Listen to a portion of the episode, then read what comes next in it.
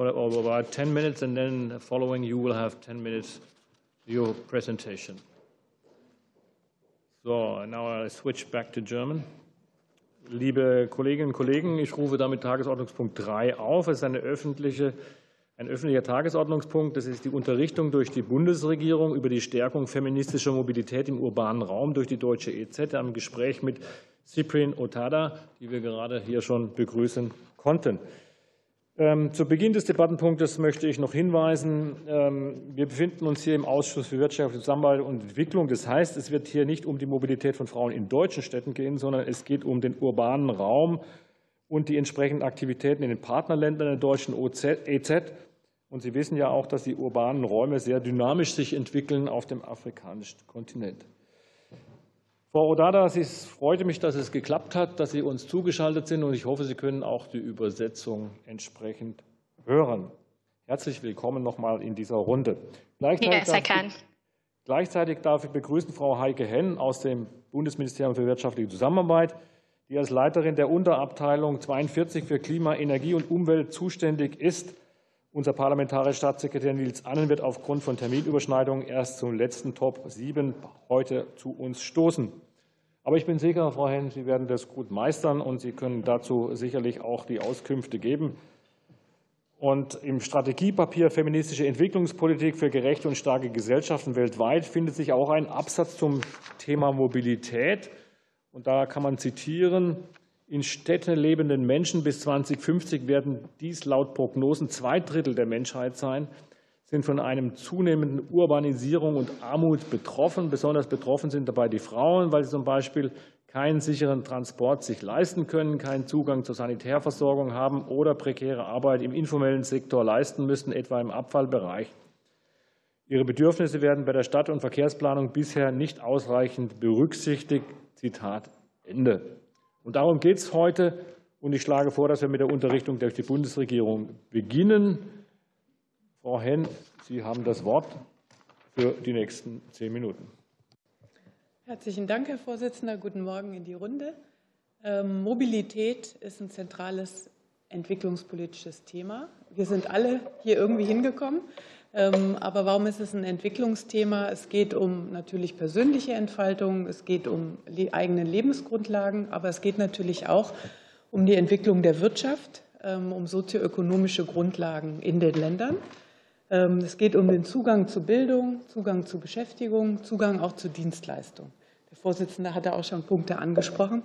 Und äh, wenn wir auf die äh, nachhaltigen Entwicklungsziele schauen, die SDGs, da haben wir in SDG 5 die Geschlechtergerechtigkeit und in SDG 11 ähm, die städtische Entwicklung und auch den Zugang zu Städten und ihren Dienstleistungen.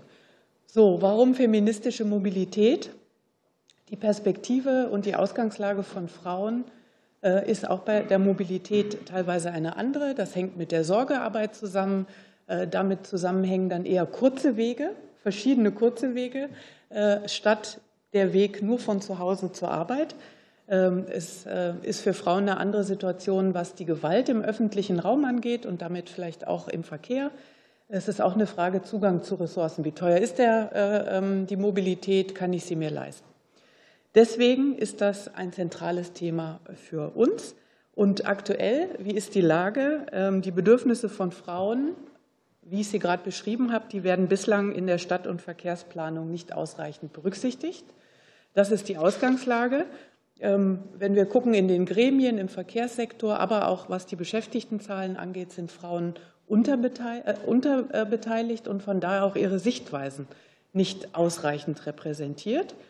Und ähm, BMZ ähm, ist ein Vorreiter mit einer globalen Initiative Women, äh, Women Mobilize Women seit 2018. Und das ist wirklich für die Gleichstellung von Frauen im Verkehrssektor global eine führende Initiative um Austausch und Wissenstransfer zwischen Frauen, aber auch in Planungs- und Entscheidungsprozessen zu fördern, mit dem langfristigen Ziel, gleichberechtigte Vertretung der Anliegen und Bedürfnisse zu sicherzustellen. Also warum machen wir das jetzt auch in dieser Legislatur mit der feministischen Entwicklungspolitik, äh, die der Vorsitzende auch schon genannt hatte? Ähm, es geht um drei äh, R. Das sind die Rechte, die Repräsentanz und die Ressourcen. Und von Frauen, aber aller marginalisierter Gruppen. Und das ist etwas, was bei den verschiedenen Mobilitätsbereichen unmittelbar eine Rolle spielt. Ich habe schon Ressourcen, Repräsentanz in Gremien, ähm, aber auch die Rechte im öffentlichen Raum äh, genannt. So, wir wollen nicht nur Antworten äh, gemeinsam mit den Partnern entwickeln, die auf diese besonderen äh, Zugangsfragen von Frauen eine Antwort geben, sondern eben auch die Ursachen von dieser Benachteiligung strukturell ähm, beseitigen. Und wir setzen uns von daher auf drei Ebenen ein äh, als äh, Entwicklungszusammenarbeit in der Bundesregierung. Äh, die Verkehrssysteme müssen inklusiv gestaltet werden für alle, ähm, barrierefrei, bezahlbar, sicher. Zweitens, ich habe schon von den wirtschaftlichen Bereichen gesprochen.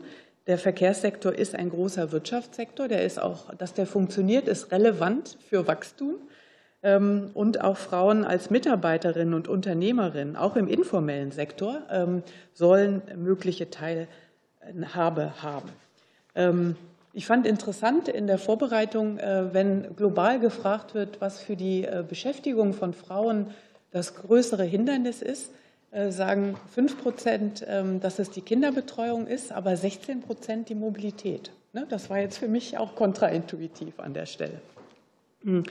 Drittens äh, ist der dritte Punkt, an dem wir uns befassen, eben gerade die Entscheidungsträgerinnen, aber auch äh, partizipative Verfahren, um Frauen stärker bei Planung zu äh, beteiligen.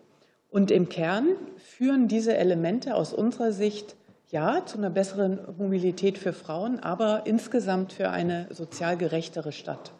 Eine bessere Stadt, bessere Mobilität für alle.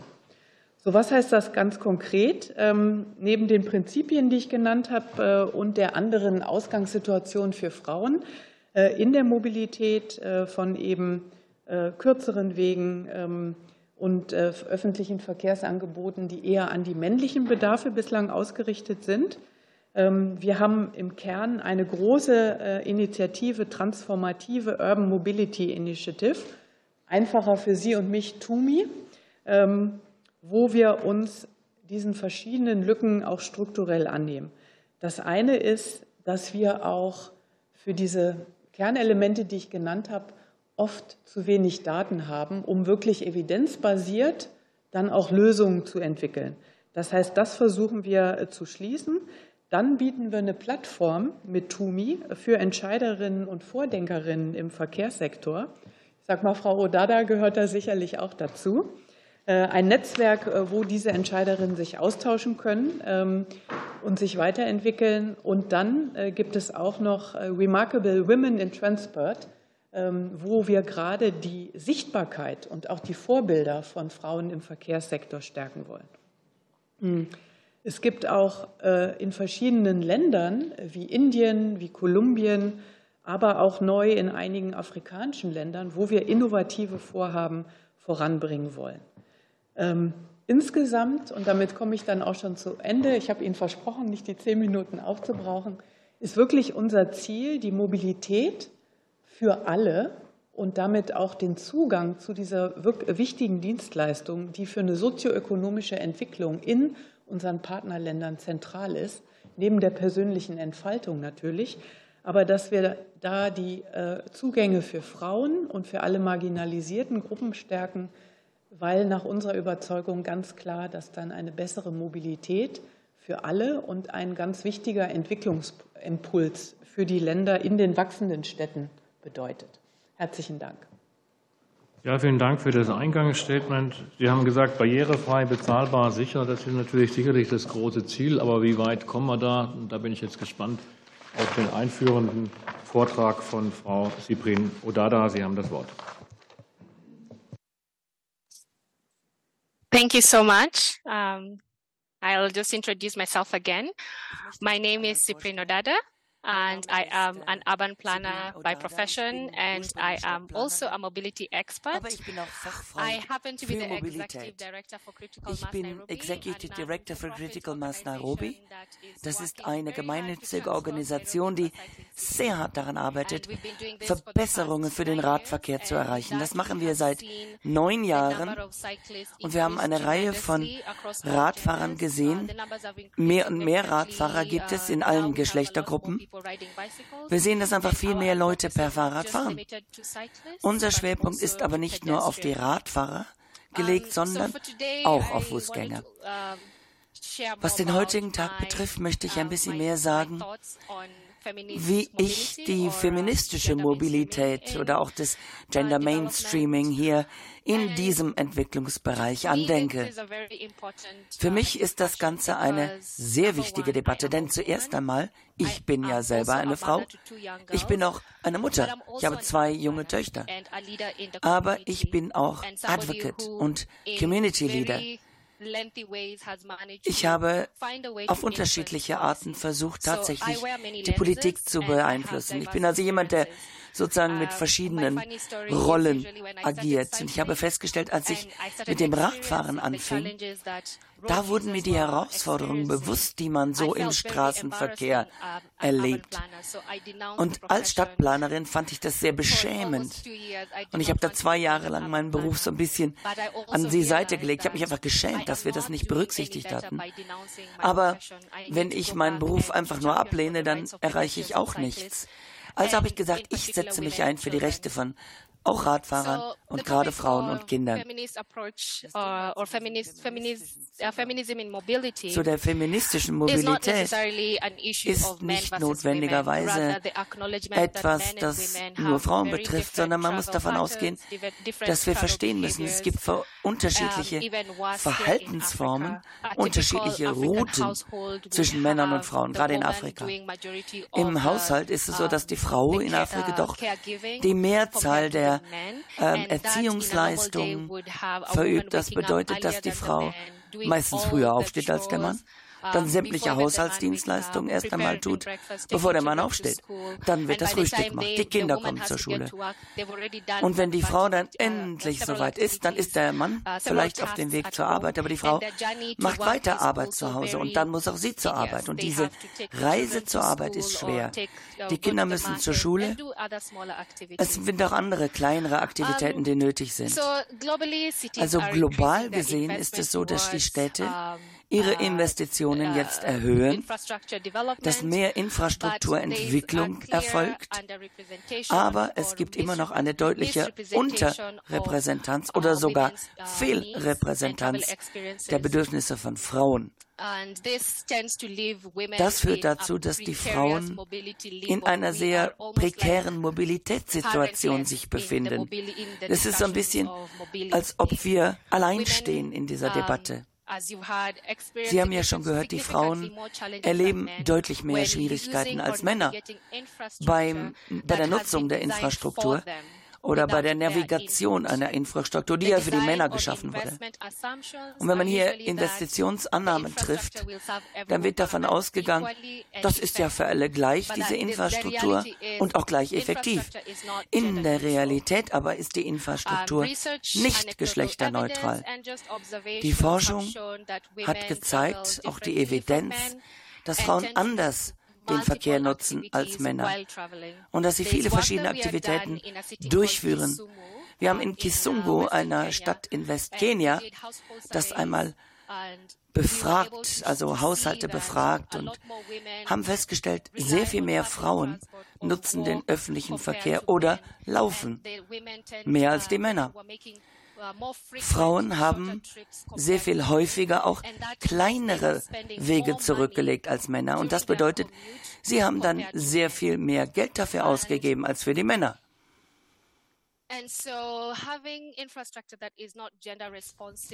Also wenn das Transportwesen nicht auf die Belange der Geschlechter eingeht, dann ist, kann das schon eine Frage von Leben und Tod sein oder eine Frage, ob man in die Armut abdriftet oder es schafft, aus der Armut herauszukommen.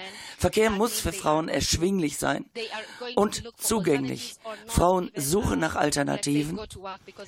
Sie versuchen, den Weg zur Arbeit zu finden aber es ist eben schwer. Wie können wir dafür sorgen, dass es bei der Infrastruktur ein Gender Mainstreaming gibt? Es gibt sehr viel Forschung mit unterschiedlichen Ansätzen in den verschiedenen Städten.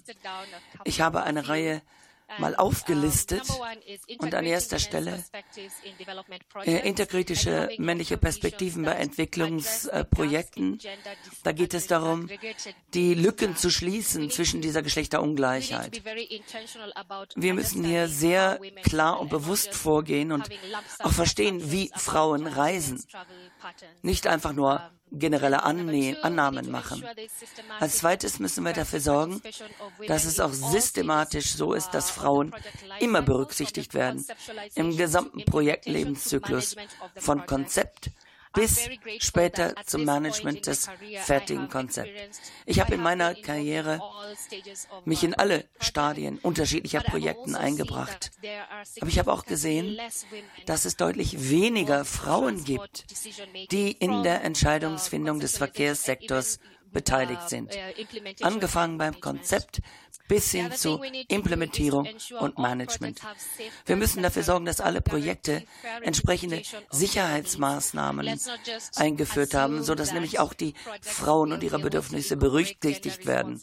Man muss also nicht nur die Geschlechtergleichheit berücksichtigen, sondern das auch schriftlich festlegen dass man eben sagt, wenn es öffentliche Finanzierung gibt oder Finanzierung von einer Entwicklungsbehörde, einer Institution, dass dann auch eine Infrastruktur nur gefördert wird, wenn sie auf die Geschlechterfragen reagiert, wenn sie hier sensibel ist. Es ist ganz wichtig, dass wir hier diese Projekte eben gendersensitiv handhaben nicht nur in der Planung. Aber das ist in der Politik noch nicht festgeschrieben. Die Projekte, die es gibt, die uh, werden in erster Linie nicht so gefördert wie die uh, Standardprojekte. Wir haben versucht, hier mehr geschlechterspezifische Leistungsindikatoren, Zielsetzungen zu finden. Aber letztendlich muss man auch den rechtlichen Rahmen, den Ordnungsrahmen haben, der dafür sorgt, dass wir Geschlechtergleichheit in der Infrastrukturentwicklung haben. Als jemand, der aus einem afrikanischen Land spricht, der aus der Civil Society kommt, aber auch mit Regierungen arbeitet, habe ich gesehen, wie dieser Mangel an Ordnungsrahmen eben dazu führt, dass Projekte wieder ohne diese geschlechterspezifischen Feststellungen genommen werden. Die Mehrheit der Entscheider sind ja immer noch Männer. Und diese Bedürfnisse der Frauen, die werden einfach nicht als so wichtig wahrgenommen. Letztendlich, was wollen wir eigentlich? Die, die nicht wissen, was ich meine, wenn ich von einer geschlechtersensitiven Infrastruktur spreche. Eigentlich bitten wir nur darum, dass vor allen Dingen der öffentliche Personennahverkehr, der gesamte Verkehr, die Infrastruktur zugänglich, zuverlässig, sicher ist, dass auch die Bequemlichkeit von Frauen berücksichtigt wird, der Komfort der Frauen. Die meisten Frauen sind nicht so groß wie die Männer. Das heißt, wo man sich festhalten muss, entsprechend designt werden. Das spielt eine Rolle. Und was das Laufen betrifft, die Laufwege, hier bitten wir darum, dass die Bürgersteige breiter sind, besser miteinander verbunden sind. Wenn ich mit meinen Kindern im Kinderwagen gehe, dann möchte ich das bequem machen und nicht gleich Panik haben, wenn ich die Straße überquere. Gute Straßenbeleuchtung, dass man sich sicherer fühlt. Und ähm, ganz einfache Dinge, Dinge, die wir nicht uh, besonders schwierig empfinden. Das klingt oft nach mehr, als es wirklich ist. Diese Infrastruktur ist eine, die idealerweise wirklich gleichermaßen für alle ist. Und wenn wir die Bedürfnisse der Frauen angehen, dann werden dann wir mit alle Verkehrsteilnehmer berücksichtigt.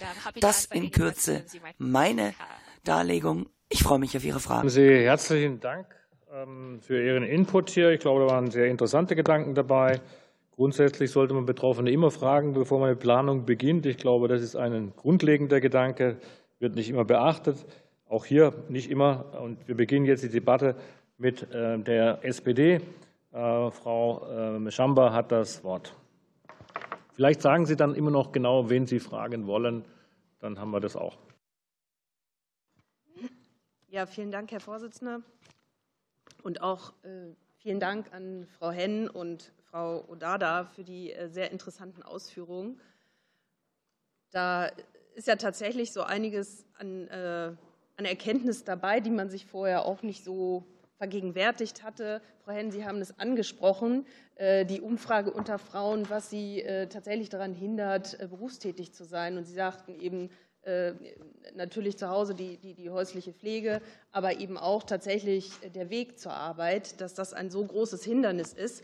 Und ähm, die Wichtigkeit, diesen Faktor mitzudenken in äh, zukünftigen Verkehrsplanungen, in der Mobilität, dass das doch so erheblich ist, um eben auch in vielen Bereichen ähm, sich weiterzuentwickeln. Sie sagten sozioökonomisch, also tatsächlich, dass die Rolle von Frauen hier auch mal thematisiert ist und erkannt wird in dem Papier des BMZ. Das ist äh, sehr, sehr zu begrüßen. Sie haben auch einige Maßnahmen äh, beziehungsweise Sie haben umschrieben, ähm, was äh, die Initiative TUMI ähm, praktisch alles beinhaltet. Ähm, Sie haben gesagt, Datensammlung und Sie schaffen eine Plattform, wo sich eben tatsächlich weibliche Entscheiderinnen auch austauschen können. Gibt es jetzt noch vielleicht konkrete Maßnahmen, die Sie, äh, die Sie dort umsetzen, oder, oder beläuft sich das praktisch an dieser Begleitung, an der Schaffung von Plattformen, an Datensammlung, um eben künftig äh, besser aufgestellt zu sein? Das vielleicht als Frage an ähm, die Bundesregierung. Und ähm, Frau Odada, ähm, es ist sehr beeindruckend schon, wie Sie geschildert haben, wie, ähm, wie, Sie, wie Sie agieren, wie Sie versuchen, bessere Mobilität ähm, für Frauen zu schaffen. Und ähm, Sie sagen, es liegt eben auch tatsächlich an, am Mangel an, Ort, an dem Ordnungsrahmen. Inwieweit äh, ist Ihre Beobachtung, ähm, dass Sie, dass Sie durchdringen mit, mit Ihrer Initiative? Also, dass, dass, dass es auch stärker wahrgenommen wird, wie äh, bessere Mobilität für Frauen auch trägt, wie, wie, wie äh, zuträglich es eben auch für die Gesellschaft dort vor Ort ist und welche Sicherheitsaspekte tatsächlich erkannt werden, die, die dann bei Ihnen vor Ort umgesetzt werden, um Frauen besser zu schützen. Sie haben, Sie haben jetzt auch erwähnt, breitere Bürgersteige oder eben auch ähm, Frauen sind kleiner, sie müssen sich festhalten können, ähm, dass es bequemer wird für Frauen. Also welche, welche Akzente müssen gesetzt werden, tatsächlich, dass Frauen sich sicherer fühlen auf ihrem, auf ihrem Weg? Danke. Ja, vielen Dank, Frau Schamper. Nur das Problem ist, Ihre Zeit ist abgelaufen, auch für die Antworten, sodass wir eigentlich jetzt die Antworten von Ihren Fragen in Ihre zweite Runde verschieben müssen, weil wir haben für Frage und Antwort jeweils nur drei Minuten. Aber die Fragen sind, glaube ich, klar gestellt. Frau Henn und Frau Odata haben es auch verstanden. Wir würden jetzt nur erst noch äh, die anderen äh, Kollegen zu Wort kommen lassen, weil äh, das Format ist ja eigentlich, dass innerhalb von drei Minuten die Frage gestellt wird und beantwortet wird. Ähm, und insofern würde ich jetzt zur CDU, CSU gehen und in der zweiten Runde können wir dann die Fragen entsprechend abarbeiten. Herr Dr. Stiffinger. Vielen Dank, Herr Vorsitzender. Ich habe direkt eine Frage an die Frau Dr. Henn. Und zwar, ähm, welche Rolle spielt aus Ihrer Sicht denn die kommunale Entwicklungszusammenarbeit bei diesem Thema der ähm, Mobilität insgesamt? Ich würde das gar nicht so labeln wollen jetzt mit feministischer Mobilität, weil ich glaube, es geht insgesamt auch um das Thema äh, Mobilität in ähm, vielen Entwicklungsländern. Von daher konkret die Frage, welche Rolle spielt die kommunale EZ hier im, äh, in dem Bereich? Und ähm, eine zweite Frage an Frau ähm, Odada hätte ich noch. Und zwar, ehrlicherweise habe ich außer groß jetzt das Thema Sicherheit als Überschrift, wenn Sie sagen, breite Gehwege oder auch Frauen müssen sich festhalten können, eigentlich nichts wirklich Feministisches ähm, jetzt erkannt an Ihren Ausführungen. Ähm, deswegen würde mich schon mal nochmal interessieren, also wo sehen Sie denn da wirklich den großen Unterschied zwischen einer feministischen und nicht feministischen ähm, Mobilität? Und würden Sie eigentlich bewerten, ob Deutschland eine feministische Mobilität hat? Fangen wir an mit Frau Henn. Ja, herzlichen Dank. Ähm, also gerade die kommunale Entwicklung, auch der Austausch der Städte ist ein ganz zentrales Element, was wir auch mit verschiedenen Netzwerken fördern. Es geht da um Wissensaustausch, aber natürlich auch äh, Infrastruktur war schon Thema, auch um die Finanzierung, ne? auch, die Erfahrungen bei der Finanzierung und Planung. Ähm, und da versuchen wir eben Städte, mit, äh, die schon Erfahrungen gemacht haben, die auch positive Beispiele sind, mit anderen äh, zusammenzubringen, um eben für integrierte Planung, für Partizipation, für Beteiligungsverfahren etc. da so einen Wissensaustausch äh, zustande zu bringen. Jetzt an Frau Odata die Frage der Sicherheit.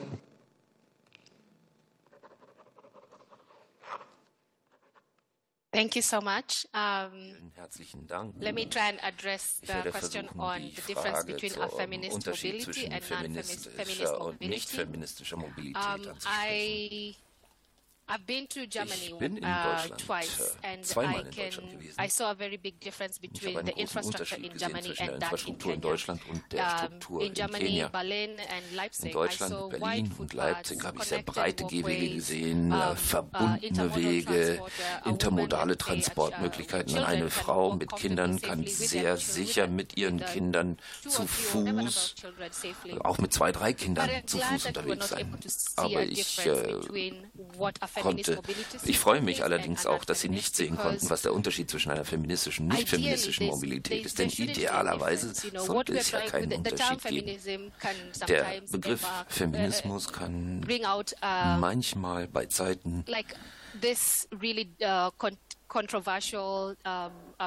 in eine Kontroverse kippen auch, aber es ist im Grunde genommen, es geht um ein Transportsystem, System, das es den äh, Frauen erlaubt, sich komfortabel von A nach B zu bewegen. Für einige Städte, Sie wissen das vielleicht nicht, aber in Afrika haben wir diese Infrastruktur nicht unbedingt. Und äh, der Mangel an dieser Infrastruktur hat eine riesige Auswirkung auf das Leben der Frauen verglichen zu dem der Männer. Wir sehen den Unterschied.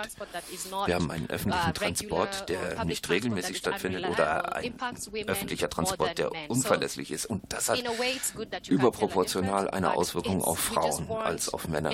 Also auf eine gewisse Hinsicht ist es gut, dass sie keinen Unterschied sehen können, aber es braucht wirklich ein Transportsystem, das effizient, sicher, verlässlich und inklusiv ist. Und das wiederum löst die Probleme aller. Dankeschön, Herr Vorsitzender. Dankeschön, Frau Henn und Dankeschön, Frau Odada. Ich finde, Sie haben sehr ausführlich dargestellt, was die feministische Mobilität ausmacht. Äh, und ähm, selbstverständlich haben wir in Deutschland keine feministische Grundlage für Mobilität. Dazu ist es eben auch sehr technisch fokussiert und sehr auf eine, eine Infrastruktur, die genau diesen technischen Aspekt hervorhebt. Und deshalb meine Frage an Sie, Frau Odada. Welche Herausforderungen sehen Sie, um zum Beispiel in Ihrer Stadt in Nairobi ähm, die Städte für Fußgänger und für Fahrradfahrende äh, so umzugestalten, dass sie am Ende davon sprechen können, ich habe mich mit diesen Ansätzen oder wir haben uns mit diesen Ansätzen umgesetzt, äh, äh durchgesetzt. Frau Data.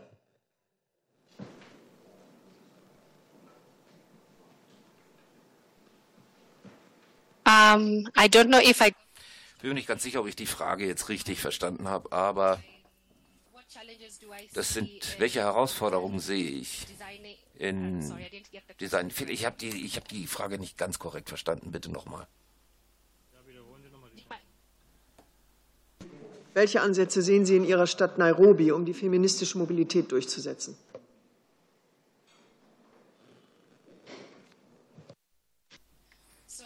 Ja, gut. Was wir versuchen durchzuführen, uh, ist,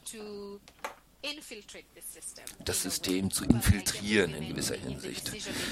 Also, dass Frauen am Tisch sind und mitentscheiden. Wir können jetzt offener über ihre Bedürfnisse sprechen, ihre Forderungen. Wir haben jetzt Frauen, die in Führungspositionen sind, die jetzt auch sehr viel ausgebildet wurden, um zu verstehen, was ein nachhaltiges Mobilitätssystem ist oder was eine feministische Mobilität ist. Und wenn sie dann im Parlament sind, können sie dann genau formulieren, was gefordert wird und gebraucht wird. Und äh, ja, der wissenschaftliche Bereich involviert sich auch zunehmend, der akademische Bereich, in diese Frage der gendersensitiven Mobilität. Und ich möchte noch hinzufügen, dass ich selber auch eine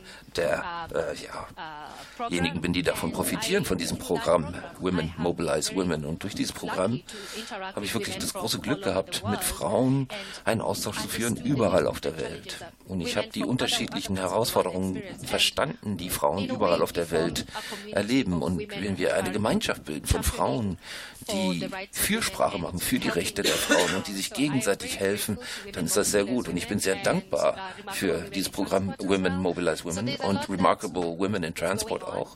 Da findet also einiges statt, um zu versuchen, mehr Frauen in den Bereich Transport und Mobilität. Ich sehe, dass meine Zeit vorbei ist. Danke. Der Abgeordnete Gerschau. Vielen Dank, Frau Dr. Henn. Wie kann Digitalisierung, beispielsweise Informationen über Apps oder Geotagging, zu einer sicheren Mobilität von Frauen beitragen? Wie kann das BMZ dabei unterstützen? Und Frau Odada, was halten Sie von der Option, Transportmöglichkeiten exklusiv für Frauen bereitzustellen? Ägypten, Indien, Mexiko machen das. Ist das eine gute Alternative oder nur eine Zwischenlösung?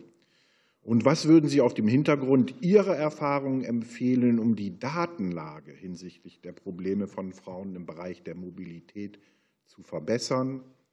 Und ähm, aus persönlicher Sicht in Kenia ist die Polizei bei der Durchführung frauenspezifischer Verkehrsziele hilfreich oder eher gleichgültig? Dankeschön. Dann würde ich vorschlagen, dass wir die Frage äh, zunächst mal an Frau Odata geben. Da geht es um Exklusivtransporte, Erfahrung und Daten, Polizei. Und dann können Sie noch mal ergänzen mit digitalen Daten.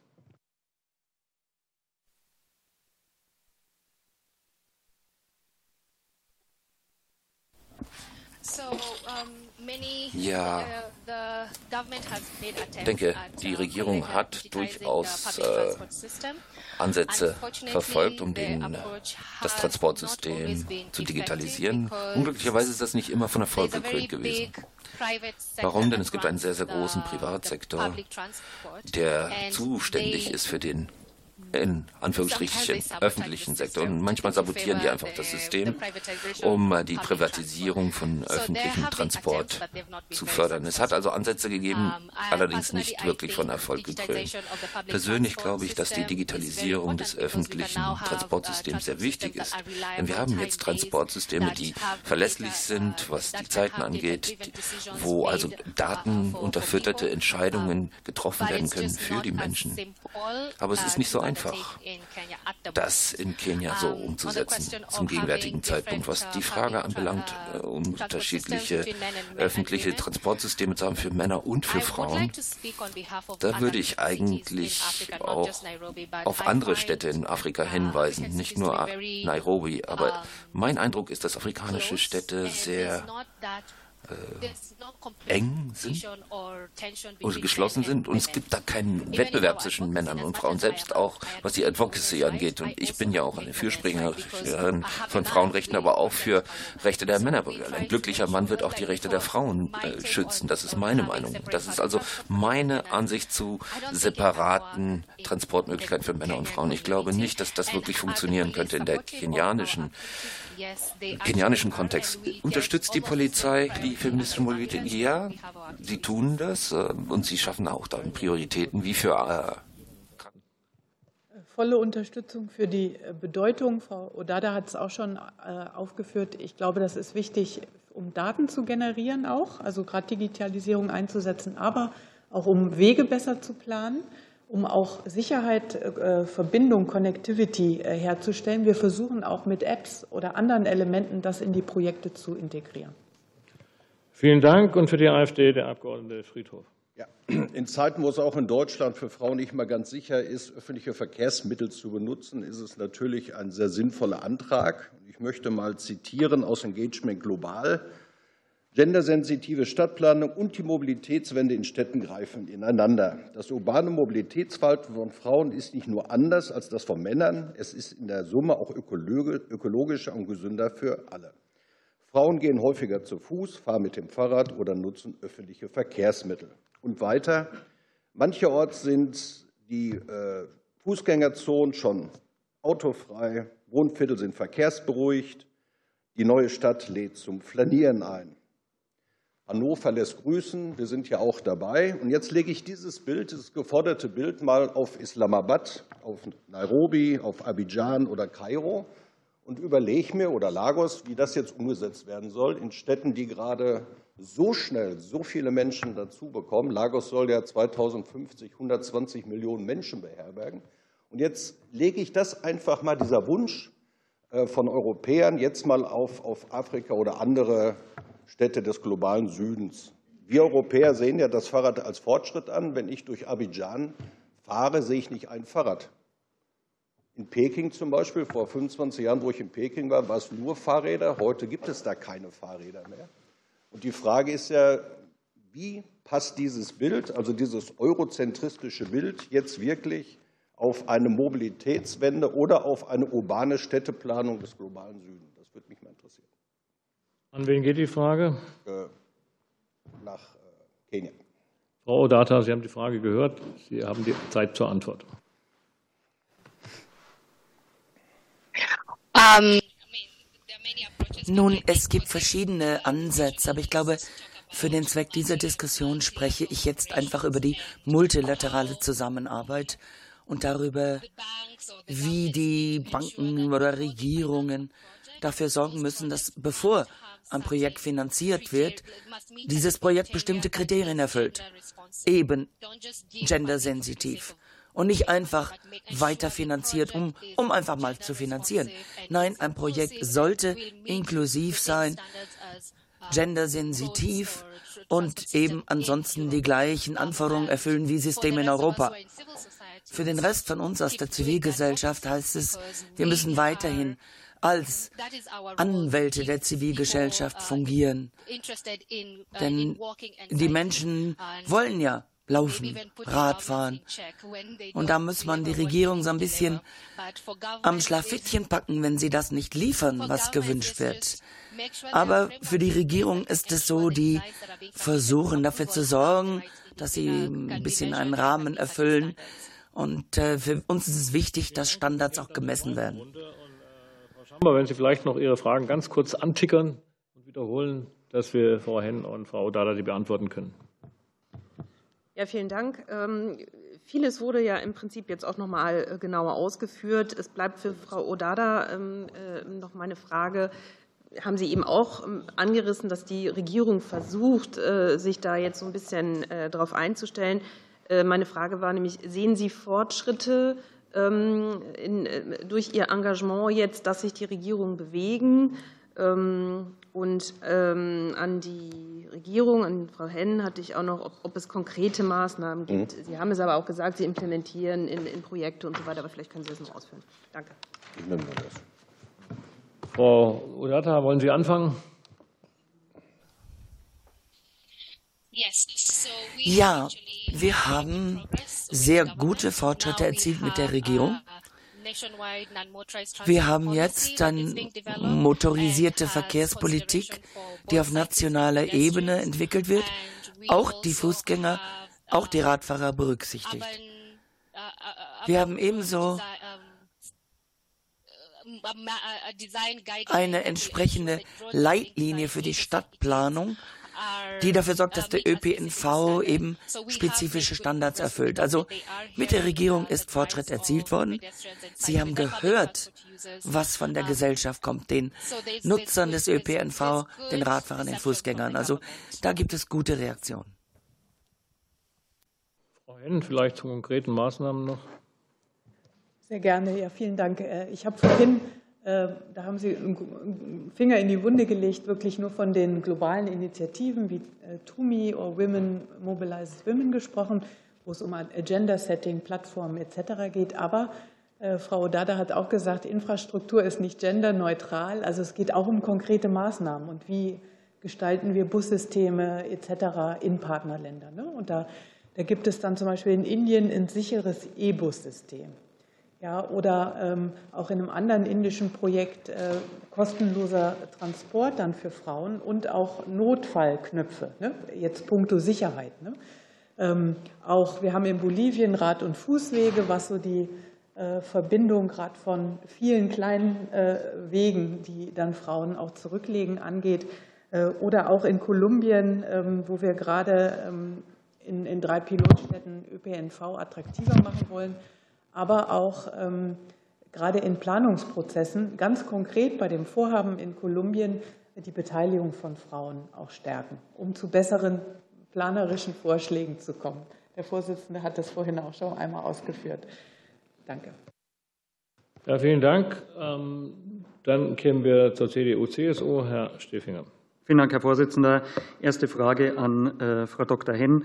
Und zwar, ähm, wo konkret hat denn jetzt ähm, in den letzten beiden Jahren eine Stärkung hier im Hause der feministischen äh, Mobilitätspolitik stattgefunden. Wenn ich beispielsweise mir die Antwort aus dem Entwicklungsministerium vom 24. Oktober anschaue, Beispiel Indien, ähm, sind von sieben Projekten alle sieben in der Vor von der Vorgängerregierung ähm, gestartet worden. Ähm, von daher einfach die Frage, wo ist jetzt hier die große Stärkung oder ist es nicht tatsächlich einfach nur eine Umetikettierung und ein neues Label, das man hier ein Stück weit erfunden hat? Zweite Frage an Frau Odada. Wie beurteilen Sie denn den Individualverkehr hier in dem ganzen Bereich? Stichwort auch ähm, Export von Gebrauchtwagen aus der EU. Hier sind, ist ja die EU durchaus ähm, führend ähm, weltweit, was den Export von gebrauchten PKWs betrifft. Wie sehen Sie denn dieses Thema und empfinden Sie das als zu viel, als zu wenig oder geht es Ihnen hauptsächlich ähm, um die, wirklich die Stärkung ähm, des ähm, öffentlichen Nahverkehrs und des öffentlichen Raumes? Oder könnte man mit Individualverkehr auch äh, Frauen entsprechend unterstützen? Fangen wir an mit Frau Henn. Was macht das BMZ zur Stärkung oder ist es ein anderer Label? Ja, vielen Dank. Sie haben recht. Ich habe ja auch die Initiative genannt, die schon 2018 angefangen hat. Ne? Das war vor der Legislatur. Aber wir haben jetzt in der Legislatur, legen wir ganz systematisch und strukturell einen Fokus darauf. Nicht nur mit der einzelnen Initiative. Wir haben jetzt zum Beispiel ein erstes Vorhaben, was als Hauptziel äh, feministische Mobilität, das ist ein Vorhaben zusammen mit dem Umweltprogramm der Vereinten Nationen. Äh, wir haben äh, Nachfragen ähm, von verschiedenen Ländern jetzt, wo wir auch Senegal ist ein Beispiel, Kamerun, wo wir insgesamt gerade mit afrikanischen Ländern das auch systematisch dann als Nebenziel, also sprich die Berücksichtigung, äh, systematisch in die Programme einbauen.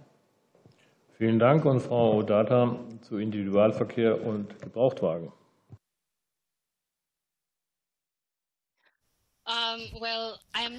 Nun, ich habe nichts gegen das Eigentum an Fahrzeugen.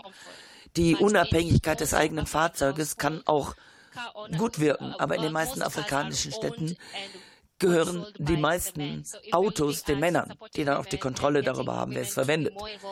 Also wenn man die Männer mehr involvieren will in eine allgemeine Mobilität, dann ist der private Pkw-Gebrauch nicht der richtige Weg.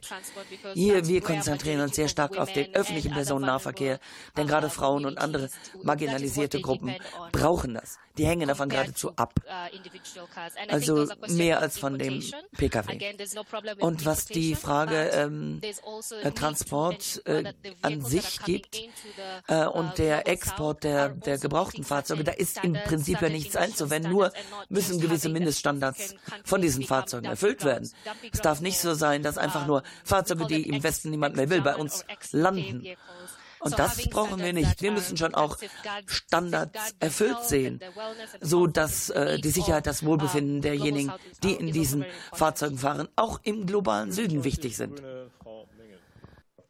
Meine Frage geht an Frau Odada. Welche spezifischen Indikatoren sollten Ihrer Meinung nach gesetzt werden, um gendertransformative Mobilitätsprojekte sicherzustellen, auch was den Umbau der Städte betrifft? Und die zweite Frage an Frau Henn, äh, ob Sie uns einen Überblick geben können, in wie vielen Partnerländern das BMZ im Bereich der Mobilität aktiv ist. Frau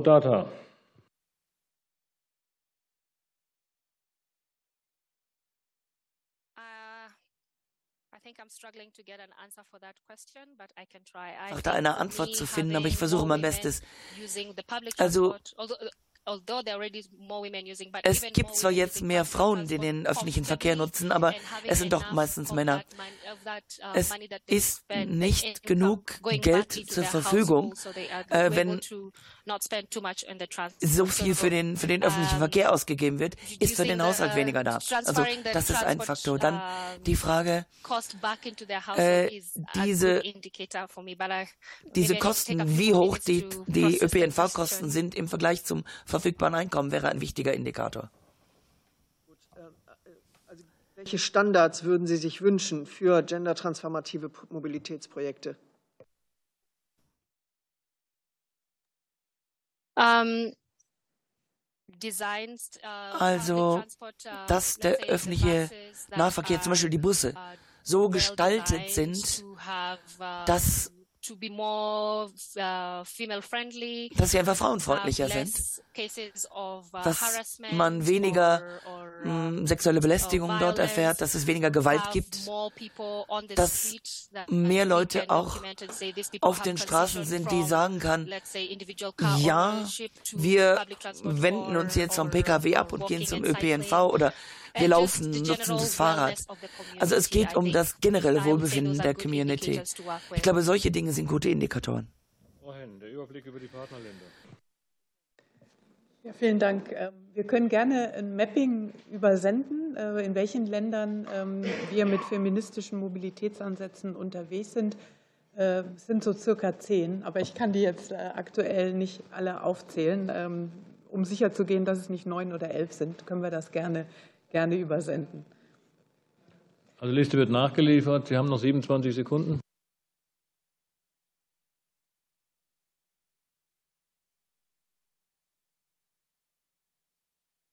Also gut, dann äh, sind die verschiedenen Fragen schon geklärt und für die FDP wäre dran in der Reihe Herr Gerschau. Ja, vielen Dank nochmal, Frau Dr. Henn, zur Sicherheit. Bei der Benutzung öffentlicher Verkehrsmittel durch Frauen gehört auch die Kompetenz derjenigen, die die entsprechenden Fahrzeuge führen. Welche Maßnahmen und Kampagnen unterstützt die Bundesregierung? Natürlich in Zusammenarbeit mit den Partnerländern, um Taxifahrer, Busfahrer, Sicherheitspersonal für die Bedürfnisse von weiblichen Verkehrsteilnehmern zu sensibilisieren.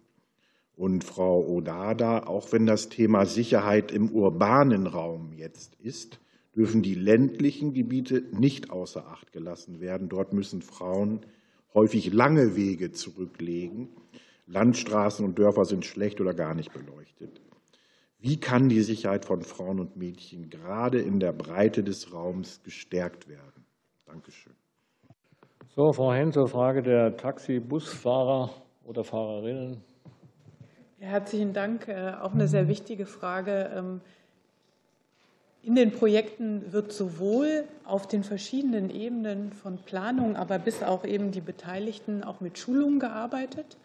Ähm, und ein zweites Element ist natürlich auch die Öffentlichkeitsarbeit, also in den öffentlichen Raum hinein zu informieren, ähm, für die, für die Themen äh, zu interessieren, aber auch die reinen Daten zur Verfügung zu stellen. Ähm, und wir arbeiten auch, wir hatten vorhin die Frage nach der kommunalen Zusammenarbeit, dann gerade in, in Städtenetzwerken ähm, mit diesem Ziel dann auch zusammen.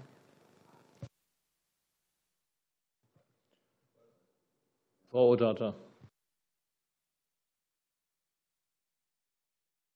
Um, ja, wie können wir uh, dafür sorgen, dass Frauen und Mädchen gerade auch in den ländlichen Bereichen sicher den Personennahverkehr nutzen können?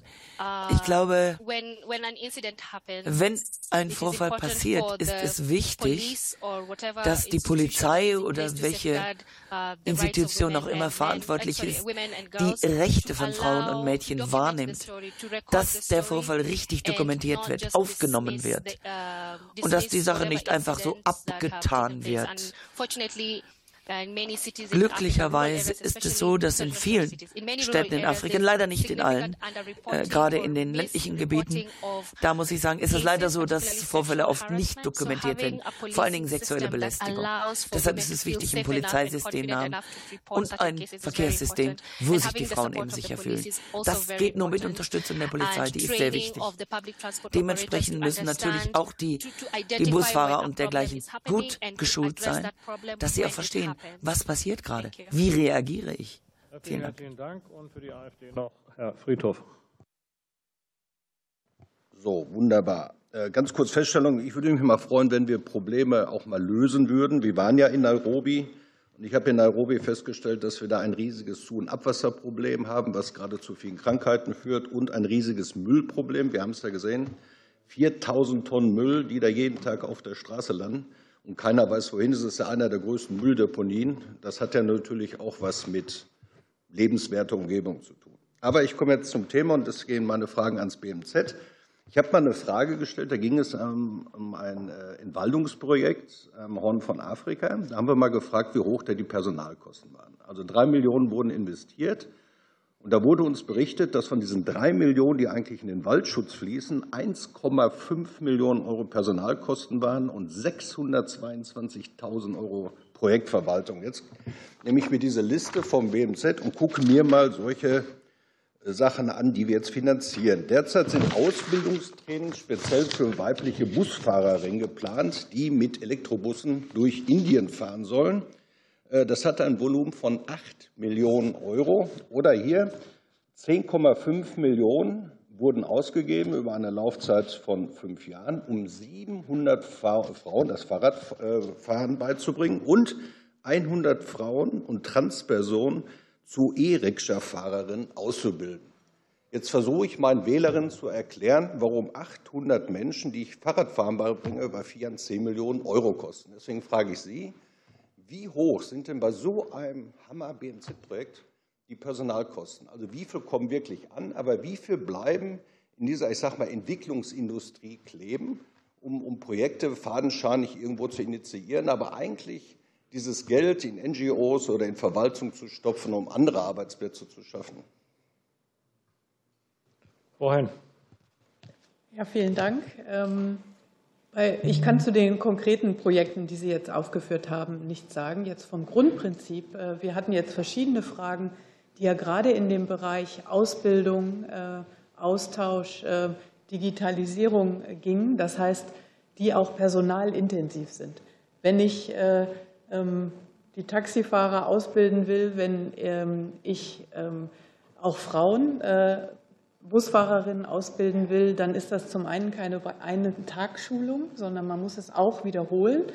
Ähm, und bei den Personalkosten, die Sie anführen, sind das eben auch ganz klar viele nationale Mitarbeiterinnen, MitarbeiterInnen auch in den Institutionen der Partnerländer, die, ich habe Planungsverfahren zum Beispiel genannt, das sind anders als jetzt die Infrastrukturvorhaben, die wir vorhin hatten, die weniger personalintensiv sind. Aber wenn ich ausbilden will, ähm, dann ist dafür Personal notwendig ja? und äh, auch nicht nur einen Tag.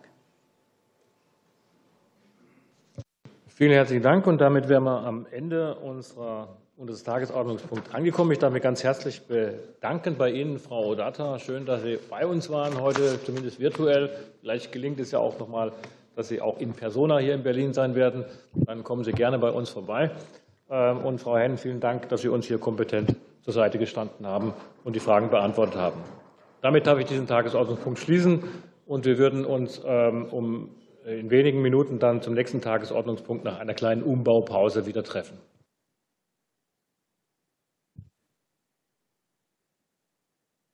Thank you as well.